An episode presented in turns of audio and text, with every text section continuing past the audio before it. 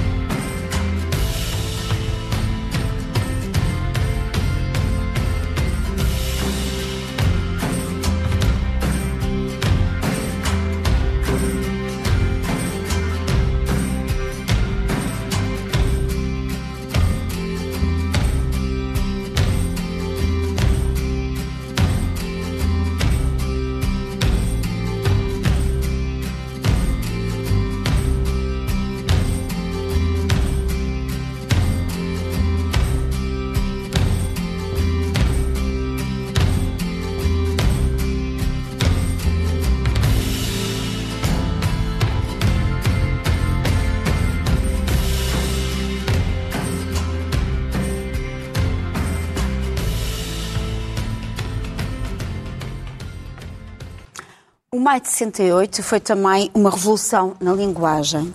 Nos 50 anos do maio de 68, eh, na Escola de Belas Artes em Paris, eh, eh, reuniram os slogans da Imagem Luta, as imagens em luta, que espalharam-se pelas ruas da cidade de Paris. Dulce, dentro destes slogans, tu consegues nomear aquele que te diz mais? não sei se é o que me diz mais, mas o que eu acho mais útil uh, que é o antes de escrever, aprenda a pensar. Uh, acho fundamental aprender-se a pensar, porque quando não se aprende a pensar, não é só quando se escreve, mas também quando se fala, tendemos a repetir, a ser umas cópias uns dos outros. E o problema da repetição, quando se trata de uma banalidade, não tem importância, quer dizer, é só aborrecido. Mas o problema é que depois também se repetem ideias perigosas, porque não se está a pensar e, e portanto, uh, não pensar também nos prejudica imenso em termos de cooperação, porque quando um de nós não está a pensar e só está a copiar, não está a, a, a dar o seu, o seu contributo para, para que consigamos todos chegar a, um, uma, um, a melhor caminho. Consegues nomear o teu slogan? Sim, sim, passou ali, transforma o teu desejo em realidade. Acho que isto é uma coisa que ultrapassa as fronteiras do tempo, ultrapassa lá maio de 68. E, e o teu, Rui? Eu gosto de vários, gosto da imaginação ao poder e gosto muito um, num que é que diz eu sou marxista da tendência Groucho. eu gosto muito, gosto muito de Sul Pavé la plage. Nós vamos recuar agora ao século XVI, Carlos, depois do maio de 68, e uh, vamos passar para o Concílio de Trento, não é? Sim, a meio do século XVI. Uh eh, há uma transformação na Europa que é chamada Contra-Reforma, não é? Nós em Portugal tivemos a Contra-Reforma sem ter reforma. Um... Ainda hoje. Fala-se muito em reformas, não é? Enfim. Um, há uma, uma, data curiosa que, que vai passar por estes dias, que são os 200 anos do fim da Inquisição. O fim oficial da Inquisição eh, foi só em 1821 e a primeira lei de liberdade de imprensa só aparece depois. Portanto, eh, de facto, houve um tempo muito grande marcado fortemente pelo, eh, pela, enfim, pela censura, pela proibição e, e pela repressão, que é de meio do século XVI. Em Portugal, a Inquisição chega em 1536 e em 1547 já havia um, índice, índice de livros proibidos impresso. Há outros manuscritos, mas impresso. Uh, ainda antes de haver o romano, do Papa. Uh, isto é, é muito interessante. Há certas coisas que nós até temos precedência. E então no índex estavam autores, naturalmente, alguns que eram considerados heréticos, o Lutero, o Calvino, Giordano Bruno, etc. Mas havia também, mais tarde, ao longo dos tempos, porque este índice da Igreja só terminou em 1966, oficialmente. Uh, durou muito. Uh, e, e, e, marcou, digamos, esta, uh, digamos, esta região do mundo. Mas havia também filósofos, o, o, Diderot, o Pascal, o Descartes, o John Locke, tudo isso foi proibido. Porque eram os livros que um cristão o... não podia ler Exatamente. sob pena de pecado os grave. Livros, é? Os livros chamados livros defesos, livros defesos. Mas havia também escritores o Voltaire, o Jonathan Swift, o... então franceses, franceses ali no século XIX eram todos, o Victor Hugo, o Stendhal, o Anatole France, o Balzac, quase que não há escritor nenhum do século XIX que não tenha parado lá o índice. Em Portugal houve, eh, no século XVI, o Gil Vicente, o nosso Gil Vicente esteve lá no índice. E há, eh, com certeza, os eróticos, o Casanova, o Sade, aí até, enfim, se pode perceber, mas na ciência, enfim, também existe, a ciência também leva por tabela eh, e há o Galileu, há o Copérnico, há o Kepler, há uma série de nomes. Portanto, a ciência também aqui está metida, digamos, como força uh, subversiva. Quer dizer, uh, há várias maneiras de fazer subversão, uh, a arte, a filosofia e também a ciência. E, e, e enfim, esta memória chegou até nós, ainda hoje, por vezes, nos autocensuramos. eu acho que faz parte do faz parte de uma espécie de um pairou ali, fica ali um espírito qualquer, um espírito negro, e, e, a cultura pode romper esse espírito negro. A cultura pode e deve. Eu não gosto da palavra arma, mas gosto de, de cultura como oposição, cultura como confronto, como cultura como disputa, como resistência e afirmação. Resistência e afirmação. Transformar os desejos em realidades.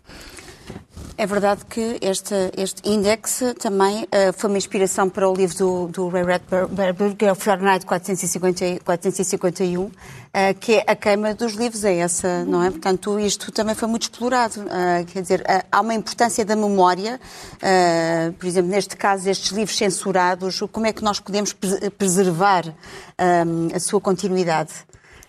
sim, Dulce, pode ser. Ah, quer dizer, não, não, não sei exatamente como é que, como é que preservar a, a continuidade de um livro é lê-lo. Não há assim maneira de. de na, na, verdade, nós não estamos agora nesse, nesse tipo de perigo e, e de alguma maneira não, não acho. Talvez não seja necessário. Há livros censurados no mundo. ah, sim, sim, mas estávamos o, a falar da Câmara. Na Suécia, por exemplo, criou-se agora uma biblioteca muito interessante. Livros censurados de todo o lado e de sempre. Aquela biblioteca só tem livros que são, foram proibidos. Sim, claro que há livros censurados, mas não... não, não Ainda estava... continuamos a ter livros censurados Ou seja, hoje em não... dia? Claro que sim. Então, e há uma coisa que ainda é pior, que, não que, terminou, não é? que é a autocensura. Uh, digamos que há os livros censurados e depois há a própria criação, que também o próprio criador que se censura para ir de encontro à ideia de um mercado que julga. Uh, e depois há as condições económicas dos criadores, que são a censura maior para mim, no sentido que uh, um, um, criador sem, sem meios de criar é um criador uh, amordaçado. Portanto, evidentemente que sim, não é só. Uh, isso é, um, é, uma ideia de cotidiano, não é uma, uma coisa que se passa. O que eu estava a dizer no início, quando comecei a intervenção, é que nós temos sempre a ideia dos grandes acontecimentos e da como, como a queima dos livros, do, uh, mas isto acontece, o que, o que nos acontece no cotidiano esta incapacidade, esta falta de tempo a pensar, esta falta de tempo para exercermos ativamente a cidadania, para mim é mais grave porque é permanente e porque não há maneira de lutar contra isso, do que propriamente um ato de censura que logo, uh, digamos, os poderes uh, vêm, os contrapoderes vêm eu acho curioso porque já falámos sobre isto, mas o Tiago Rodrigues, no espetáculo By Heart, uh, pega precisamente no Fahrenheit 451, sim, sim, sim. Uh, citando e como, tendo como ponto de partida uma frase do Joss Steiner, que numa entrevista ao programa da televisão Beleza e Consolação disse que assim que 10 pessoas sabem um poema de cor, não há nada que a KGB, a CIA ou a Gestapo possam fazer. Esse poema vai sobreviver. Portanto, esta importância da memória. Rui, Falando da memória, nós temos alguns hinos de intervenção política também. Sim, uh, nós que... estamos a falar, uh, temos estar a falar até agora precisamente sempre do tema central do nosso, nosso programa, que é uh, esta força que as artes e a cultura têm para mobilizar as pessoas para, para uma causa. Pode ser uma boa ou uma má causa. Há aqueles que o fazem de maneira explícita, Uh, e, que, uh, e que têm, agora estou a falar concretamente da música, quer dizer, que tem uma letra militante, empenhada, que procura convencer as pessoas de uma determinada causa. Uh, há outras que se, são utilizadas como tal, sem a partir a terem essa carga. Eu queria dar-vos, nesta minha primeira intervenção, dois exemplos clássicos de, de, de dois hinos que serviram de inspiração para algumas das coisas mais generosas e para algumas das coisas mais horrendas que aconteceram na história da humanidade. A primeira eh, começa por ser luminosa, é a famosa Marciesa. Uh, estávamos em 1792, em plena Revolução Francesa, e uh, há um oficial do, do exército francês que resolve compor um hino de, de, de exaltação à defesa da República contra os inimigos estrangeiros. E depois, quando os soldados de, voluntários do sul de França vão, entram em Paris para irem defender a, a cidade contra a agressão, vão a cantar este, este hino e uh, daí ele ficar conhecido como Marciesa. E é, de facto, a base, o modelo para todos os hinos depois das lutas democráticas que no século XIX e, e, e XX foram O compostos. nosso é do ultimato inglês, não é? Da, também vem de uma resistência.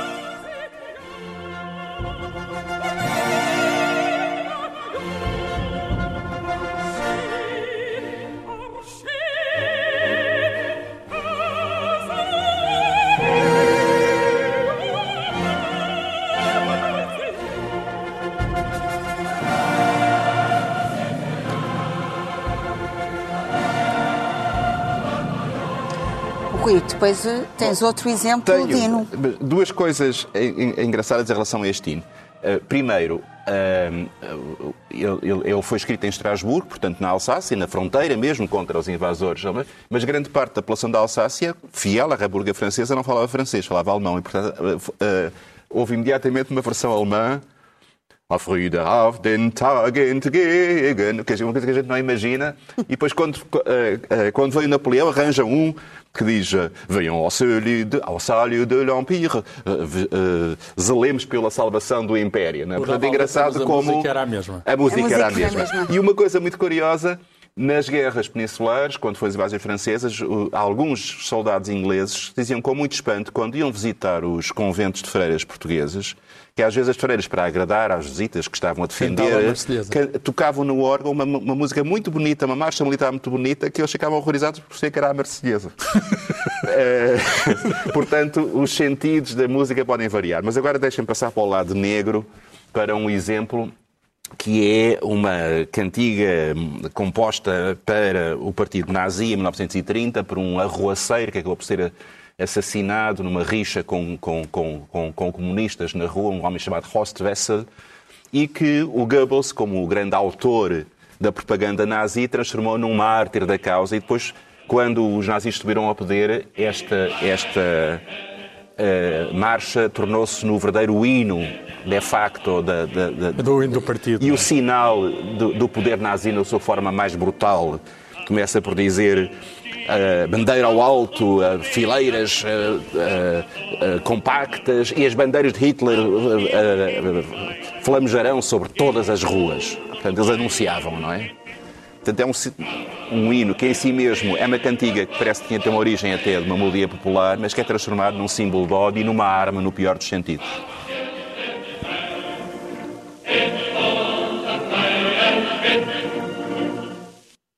Na Alemanha está proibido. Ninguém lá exatamente, pode ouvir isto. Exatamente. Censura oficial. O hino do Partido Nazi não pode ser tocado. Mas quer dizer, temos aqui uh, uma linguagem muito belicista. Temos uma é? linguagem militante, precisa. Uh, é a cultura, é uma arma no sentido um bocadinho mais bruto do termo, se quisermos, mais, mais, mais primário do termo. É, é, é o slogan, é aquilo que desperta uma adrenalina de, de, de, das massas para seguir numa direção que pode ser luminosa ou sombria e às vezes pode ser uma coisa ou outra. A Farcedeza também acaba por coincidir com o terror uh, de Robespierre uh, e, portanto, estas coisas nunca são a, a, preto e branco. Mas foram dois exemplos que eu, que eu quis dar daquelas muito, é? músicas é? que são pensadas como uma forma de mobilização que não, em que não há que pensar muito, as mensagens são simples, são primárias e funcionam. E são, a música é tão boa ou tão má conforme a, a nobreza da casa. Mas só uma coisa, um comentário a propósito do que o, o Carlos há bocadinho estava a dizer. Reparem, o ritmo, tan tan tan tan tan tan, o Alfredo Keil, quando compõe a portuguesa, faz tan, tan, tan. É exatamente o mesmo ritmo. Portanto, isto estava na cabecinha dos, do, do, dos compositores da, das causas da liberdade ao longo do século XIX, este modelo da Marselhesa. É verdade que essa cena da a Marselhesa faz sempre lembrar também o Casablanca, não é? Com o Vítor Laszlo, uh, naquele momento, não é? Apoteótico do Café do é? Rick, uh, em Casablanca. Dulce, trouxeste-nos uh, também um exemplo de uma tourada? Sim, eu trouxe a tourada. Um, isso, mas antes de, de, apresentar a tourada, só ali dizer uma coisa que há bocadinho o Carlos disse que não, não gostava da arma, da cultura é uma arma. Sim. Eu gosto, eu, eu, gosto bastante da ideia da arma, ah, porque uma arma uh, dá-nos poder, não é? E, e não, e, e, e funciona guerra, como. violência. Sim, mas, mas prefiro a ideia da arma do que da armadura, ou seja, a maior parte de nós temos a ideia de que a cultura é uma armadura, eh, ou seja, que nos, um escudo. Um escudo, exatamente, que nos protege e que nos. Uh, e que, e que nos permite constituir-nos em grupo em que estão uns contra os outros, ou seja, e, e, é muitas vezes pensada a cultura como, em vez de uma, uma um, um, um, fim, uma, um meio de nos aproximarmos do outro, não é? E de uh, ajudarmos o outro, se for o caso, de estarmos... Dulce, eu livrei da tropa e, e tenho assim algum, uma tendência pacifista um bocadinho. Sim, não, não, não mas, mas, mas as Um dos dias mais felizes da minha vida foi mas quando é no sentido eu... metafórico, não é? Sim, sim, evidentemente. Aliás, era isso que eu ia dizer. Um, a, a, metáfora é tão importante quanto, quanto o sentido uh, primário de uma palavra. E esta música que, que eu trago, que é a Tourada, de 1973, de do, do, compositor foi o Fernando Tordo e também o intérprete, e a letra é do, do Aristo dos Santos, foi para, para participar no Festival da Canção um, e é uma música que uh, pretende, é uma sátira ao regime, portanto, uh, tudo o que trata é, na verdade, sobre o, o regime, uh, a censura deixou passar porque não entendeu, porque não eram rapazes versados na metáfora, não tinham pensamento metafórico. E eu trago por uma questão histórica, mas também trago uma esperança. É que haja quem inventa a canção que acabe com as touradas. Porque, na verdade, a tourada é um espetáculo bárbaro. E agora eu trazer a tourada parece, portanto, mas eu tenho esperança que, tal como esta música foi tão importante para acabar com a Revolução, que se acaba, alguém inventa a canção. Vai fazer outra que é antiga, anti-tourada. Que, que se acabe com a tourada, porque o Carlos tem razão. De facto, eu trago uh, exemplos de música porque não há nada como a música para nos para criar um coletivo. Portanto, uh, os livros, as, os, as, artes visuais, ou seja, permitem-nos escape. A música emerge num, num coletivo. Põe-nos em cor. É? Vamos ver e ouvir o Fernando Tordo. Sim.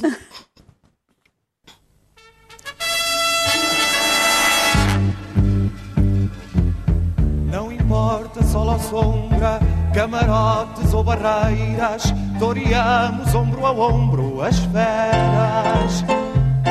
Ninguém nos leva ao engano, toreamos mano a mano, só nos podem causar dano. Esperas. Entram risos, chocas e capotes e mantilhas presas. Entram espadas, chifres e derrotas e alguns poetas. Entram bravos, escravos e dichotes, porque tudo mais são terras. Só apetecia ouvir a continuar. porque esta, a interpretação do Fernando Torre, nós temos que dizer... E a indumentária e o penteado. É, é irrepreensível, é irrepreensível. Não, mas da época... acaba por não ser datada. Não, não. É. Não, a sedentária tem uma voz prodigiosa. Uma voz. Ficou em décimo lugar. Depois mais tarde a Mas eu lembro que... Lembro-me do Mário Castrinho escrever no dia a seguir, no Diário de Lisboa as pessoas ainda não se aperceberam do que pode significar de mudança para Portugal ter vencido esta canção. Sim, sim. Uh, porque de facto foi, foi uma, uma lança em África. E havia de haver tourada. Eu tenho depois. dúvida se não perceberam mesmo a cantiga ou se a deixaram passar. Não é? Porque naquela altura já era tudo tão laço, não é? Já era tudo tão laço. Que até o, acho que até os sensores já estavam maçados do seu papel. Mas falando em cantiga é uma arma, também nos traz outro exemplo. Trago, trago. Depois trago outro exemplo uh, que não podia deixar de trazer quando se fala de cultura, de, de, de cantiga. De, não, é, não, é, é, não é a cantiga, é a cultura, mas neste caso é a cantiga, é uma arma, que é o Zeca Afonso. Eu devo dizer que a minha, a minha digamos, a minha ideia do mundo e de, de, justiça social tem muito a ver com as canções do Zeca Afonso que eu ouvi miúda sem saber quem era o Zeca Afonso. Portanto, eu cantava as canções do Zeca Afonso sem saber quem era o Zeca Afonso e, e, partilhava estas ideias do mundo. E acho que esta é muito atual. O que faz falta. Exato. Quando o pão que comes sabe merda, o que faz falta? O que faz falta é avisar a malta, o que faz falta? O que faz falta é avisar a malta, o que faz falta? O que faz falta é avisar a malta, o que faz falta? O que faz falta é avisar a malta, o que faz falta?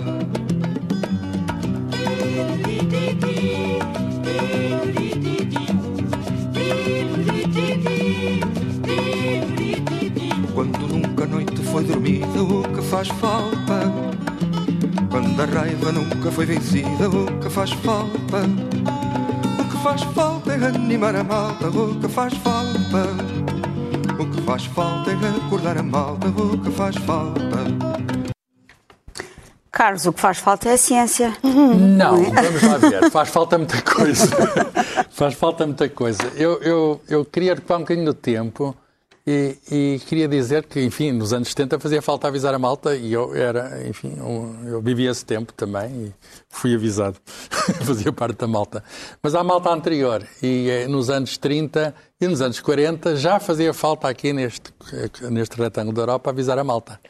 Eh, e há um uma biblioteca chamada Biblioteca Cosmos que foi lançada uh, por um, um, homem notável que é Bento Suscaraça. Eu tenho aqui alguns destes livros que são preciosos, não é? Uh, por exemplo, o embalsamento egípcio de Rómulo de Carvalho, que iria tornar-se António de Dião. Ainda não era António de Dião na época. Só em 1956 é que ele, aos 50 anos, que se ia revelar como poeta. Uh, Aurélio Quintanilha, um, um, um cientista desterrado, o Fundamentos Científicos da Sexualidade. Um, entrando na música, já que há tantos exemplos musicais, Luís Freitas Branca, apesar de Beethoven, comemoramos, estamos a comemorar os, digamos, o, o aniversário de Beethoven. Uh, e, e isto reúne esta coleção, publicaram cerca de 150 títulos, mais de um milhão de cópias. O, o que me espanta hoje é que, é que se lia tanto. Também não havia televisão, havia rádio, mas não havia televisão. Mas, mas havia. Uh, os livros eram baratos, o, o câmbio atual seria cerca de 2 euros cada livro. É mais ou menos o preço que hoje arranjamos é. nos alfarrabistas. Era uma material, um papel mau, era uma, uma edição Sim, para ser tinha, mesmo barata. mas tinha, acima de tudo, acima de tudo, tinha um princípio. E o princípio é, enfim, integra-se aqui no nosso, no nosso slogan da cultura é uma arma. Em 1983, o Bento Sousa Caraça, que era matemático e que havia de morrer na mesma altura em que morre a coleção. Porquê? Porque a coleção morre com ele, a coleção é uma obra dele, não é? E faz uma conferência em que ele se pergunta, é uma pergunta que hoje também temos de colocar, o que é um homem culto? A conferência intitulava-se A Cultura Integral do Indivíduo e dizia ele no subtítulo que é o, o problema mais central do mundo de hoje. E, e, talvez seja um problema atual, o que é um homem culto. E ele dizia que era três pontos. Primeiro, tem consciência na sua posição no cosmos portanto, a ciência e na sociedade a que pertence. Segundo, tem consciência da sua personalidade e da dignidade que é inerente à sua existência como ser humano. Terceiro, faz do aperfeiçoamento do seu ser interior a preocupação máxima e fim último da vida. A cultura é isto.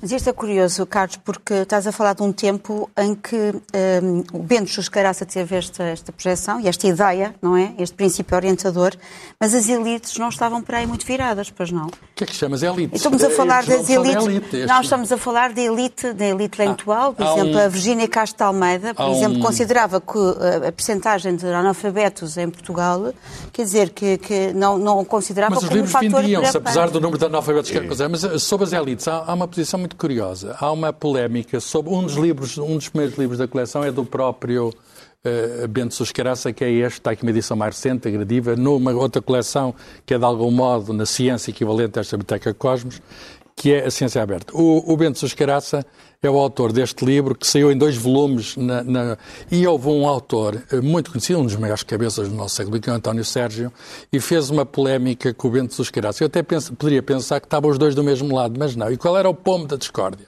O pomo da discórdia é que o António Sérgio achava que a cultura era assim uma coisa de cima que não era para vulgarizar através destes livrinhos, não é? Livrinhos baratos, livrinhos para todos.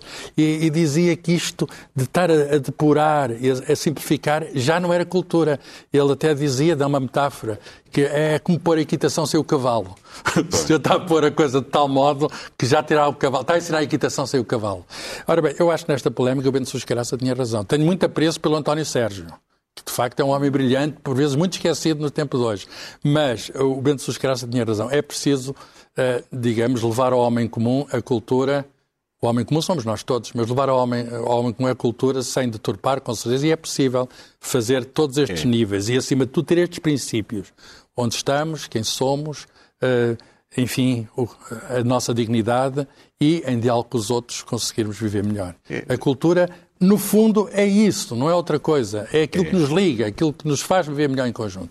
A ideia era, afinal de contas, era pôr armas nas mãos do povo, se quisermos utilizar um slogan, não é? Quer dizer, realmente... Tá mas, mas, isto aqui não, é para disparar... Não, não, em relação ao que a gente estava a dizer, na realidade estamos a falar de uma coisa que surge a partir, sobretudo, do MUD, da, daquele grande movimento intelectual do pós-guerra de resistência, há uma enorme quantidade de gente da cultura apostada precisamente nisto, em divulgar, em, em, em uh, passar conhecimento, em, em, estimular curiosidade e eu acho que isso é um dever hum, ético, cívico, essencial das pessoas de cultura. No Foi preso pela PIDE, demitido da função pública. No momento pública. em que nós nos fecharmos na nossa torre académica e acharmos que só temos que falar uns com os outros e com o nosso próprio umbigo, uh, a, academia uh, uh, suicida-se, não é? Portanto, isto é um, eu acho que é um exemplo moral, juntamente com a Universidade Popular, que o Bento Juscaraça também fez, os melhores intelectuais portugueses a fazerem aulas gratuitas para, para a população em geral, Acho que é uma, uma belíssima, uh, uma belíssima iniciativa. caso, e também na senda da cultura científica, desta promoção pelo Pedro Juscaraça, uh, também há uma editora, a Gradiva, que também tem uma coleção importante. Já falei, dedicada... começou, a, a Gradiva está a fazer uh, 40 anos.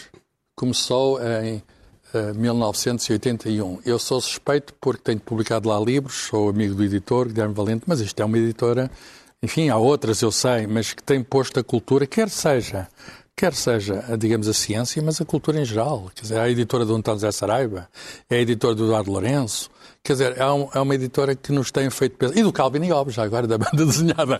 É uma, é uma editora, portanto, parabéns ao, também. parabéns falando ao, de outra... Parabéns ao Guilherme Valente, porque, de facto, 40 anos a lutar pela cultura através do livro, nos tempos que vão correndo e nos tempos que temos atravessado, não é fácil. Oh, Rui, mas temos que passar para os cantares de gesta medieval, agora vamos não, recuar no tempo. Eu, eu há bocadinho falei-vos de, falei de casos de cultura militante, assumida, com slogans, quer dizer, que não há qualquer dúvida sobre o que se quer dizer. Mas é muito interessante ver que, a, quando nós dizemos que a cultura pode ser uma arma, ela não tem que ser necessariamente propagandística. Ela pode ter uma capacidade de nos mover emocionalmente e, e, acabar por poder ser utilizada, ser lida, mesmo que, que, aparentemente não tenha essa intenção, como, como uma canção de luta também. E eu trouxe dois casos muito diferentes. Uh, uh, o primeiro é do, século, do, final do século XV, em 1482. Os reis católicos, Fernando e Isabel, do, que era então a primeira Espanha, não é? os reis de Castelo e Dragão, eh, estavam em campanha para conquistar o último reino, reino, eh, reino moro na península, que era o reino de Granada. E conquistam a cidade de Alhama, que era uma cidade fortificada a um poucos quilómetros de, de, de Granada. E, portanto, era evidente que a Granada ia ser tomada, que ia ser o fim. E, portanto, Uh, começou a circular uma canção com a chorar o rei de Granada que teve a notícia da, caída, da queda de, de, de, de Alhama e percebeu que, ia, que era, ia ser o seu fim. E porquê é que eu trouxe isto? Porque esta cantiga, que é um lamento lindíssimo, Cada vez que era tocada no século XVI, a população mourisca de Espanha revoltava-se e ela acabou por ser proibida. Porque havia esta evocação nostálgica do tempo de, de liberdade que era mais forte do que um slogan a dizer vamos, dar, vamos vingar-nos. Não é?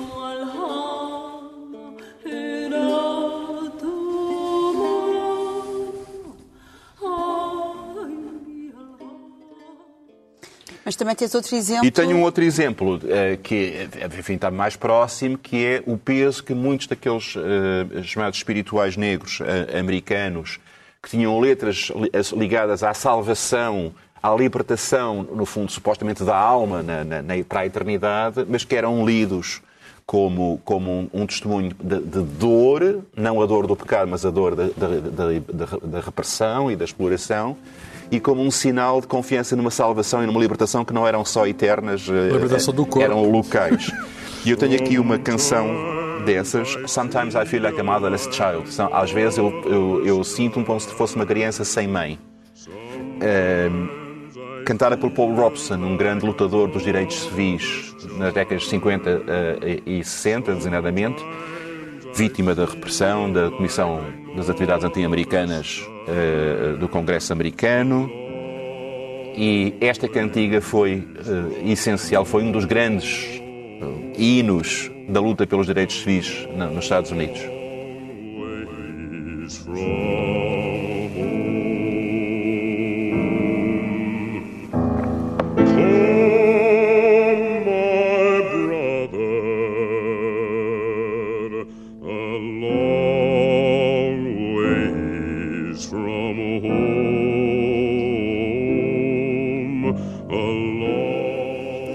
Aqui o poder da linguagem também e o poder do, do Martin Luther King. É, é? De... é, uma, quer dizer, é, uma, é uma arma que não tem que ser uma arma agressiva, é uma, uma arma de valores, é uma arma de convicções, é uma arma de nobreza de caráter, é uma, uma, uma arma de ideais, que às vezes são as, as armas mais eficazes. Que arma eficaz é que tu, tu nos trazes também? Ah, não, eu continuo nas canções, como já, já justifiquei há bocadinho, porque realmente não há nada que, que nos, nos faça como o Carlos disse, ser coro, uh, mesmo que não sejamos o cantor principal. E trago uma música dos Diolinda, um, Que Parva Que Eu Sou, porque foi a música que, de, cantada num concerto, no, creio que no Coliseu do Porto, em 2011. Portanto, Portugal tinha acabado, tinha sido resgatado, tinha, estava cá a Troika, e de repente esta letra de, de, de desta música, de, de Parva Que Eu Sou, que, que tem um refrão que diz eh, que para, para se ser escravo é preciso estudar, passou a ser o hino de uma geração que se sentia muito mal representada traída. e, traída, e que continua e que continua. Portanto, continua. fizemos muito pouco por essa, por, por, fizemos muito, fazemos muito pouco pelos mais novos.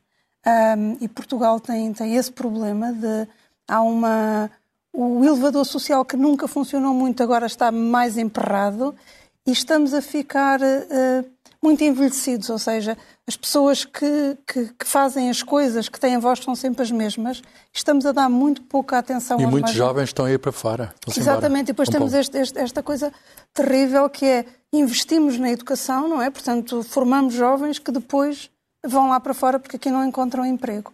E, portanto, mais uma vez, eh, é preciso um, uma, outra, uma, uma outra manifestação gigantesca Agora, depois da pandemia, que agora não é conveniente, mas é preciso porque, hum, de alguma maneira, quando não tratamos bem os mais novos, estamos fazer, não estamos a tratar bem o futuro.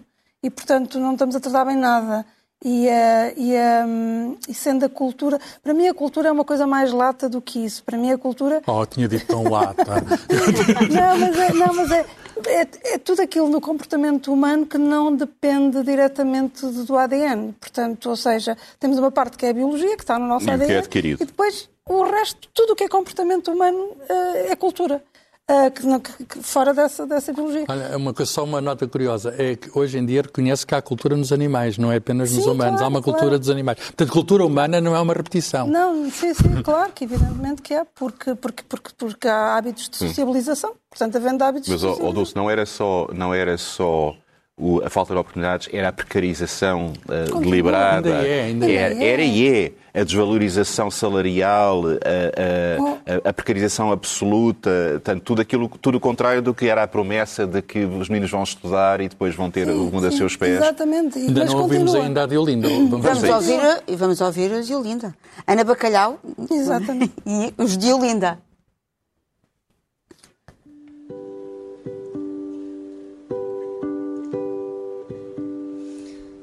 Toda geração sem remuneração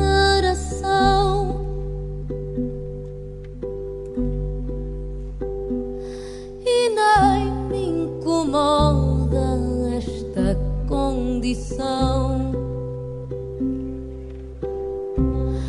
que parva que eu sou.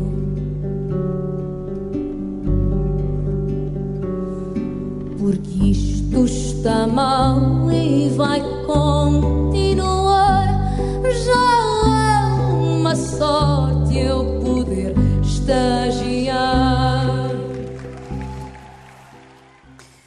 Rui, hum, isto está mal e vai continuar. Esperemos que não, uh, que isto não aconteça. Não, mas, uh, terá melhor se, se, as pessoas compenetrarem de, de, dos desafios e se empenharem e se tomarem posições cívicas e não aceitarem a realidade como se fosse uma, uma imposição inevitável. E eu acho que foi muito importante esta canção, precisamente nessa denúncia. E, sobretudo, não há resignação. Não há resignação. Rui, tu traz-nos também um momento musical é, eu para, acho para, para a nossa para, chave de ouro. Para é? acabarmos em, com chave de ouro, não há como voltar a um clássico que é um bocadinho como aqueles últimos que eu, que eu falei. Quer dizer, é uma metáfora, é uma, uma ópera de Verdi, em 1842, uma ópera do Nabucco, que fala do cativeiro dos hebreus em Babilónia. Uh, e da maneira como uh, o, uh, eles diziam que, que o pensamento voltava constantemente para a sua terra natal. E isto foi, este coro dos escravos hebreus transformou-se no hino da reunificação e da democratização da, da, da, Itália. As pessoas reconheciam que esta pátria perdida era a pátria almejada, a pátria das liberdades, a pátria da justiça, e, portanto, uh, o hino, o, coro dos escravos hebreus do Nabucco de, de Verdi. Aqui há uns tempos, o Ricardo Muti, maestro, pôs o público a cantá-lo em conjunto para protestar contra os cortes na cultura Itália como uma forma de, de, também de, de negação de um direito democrático.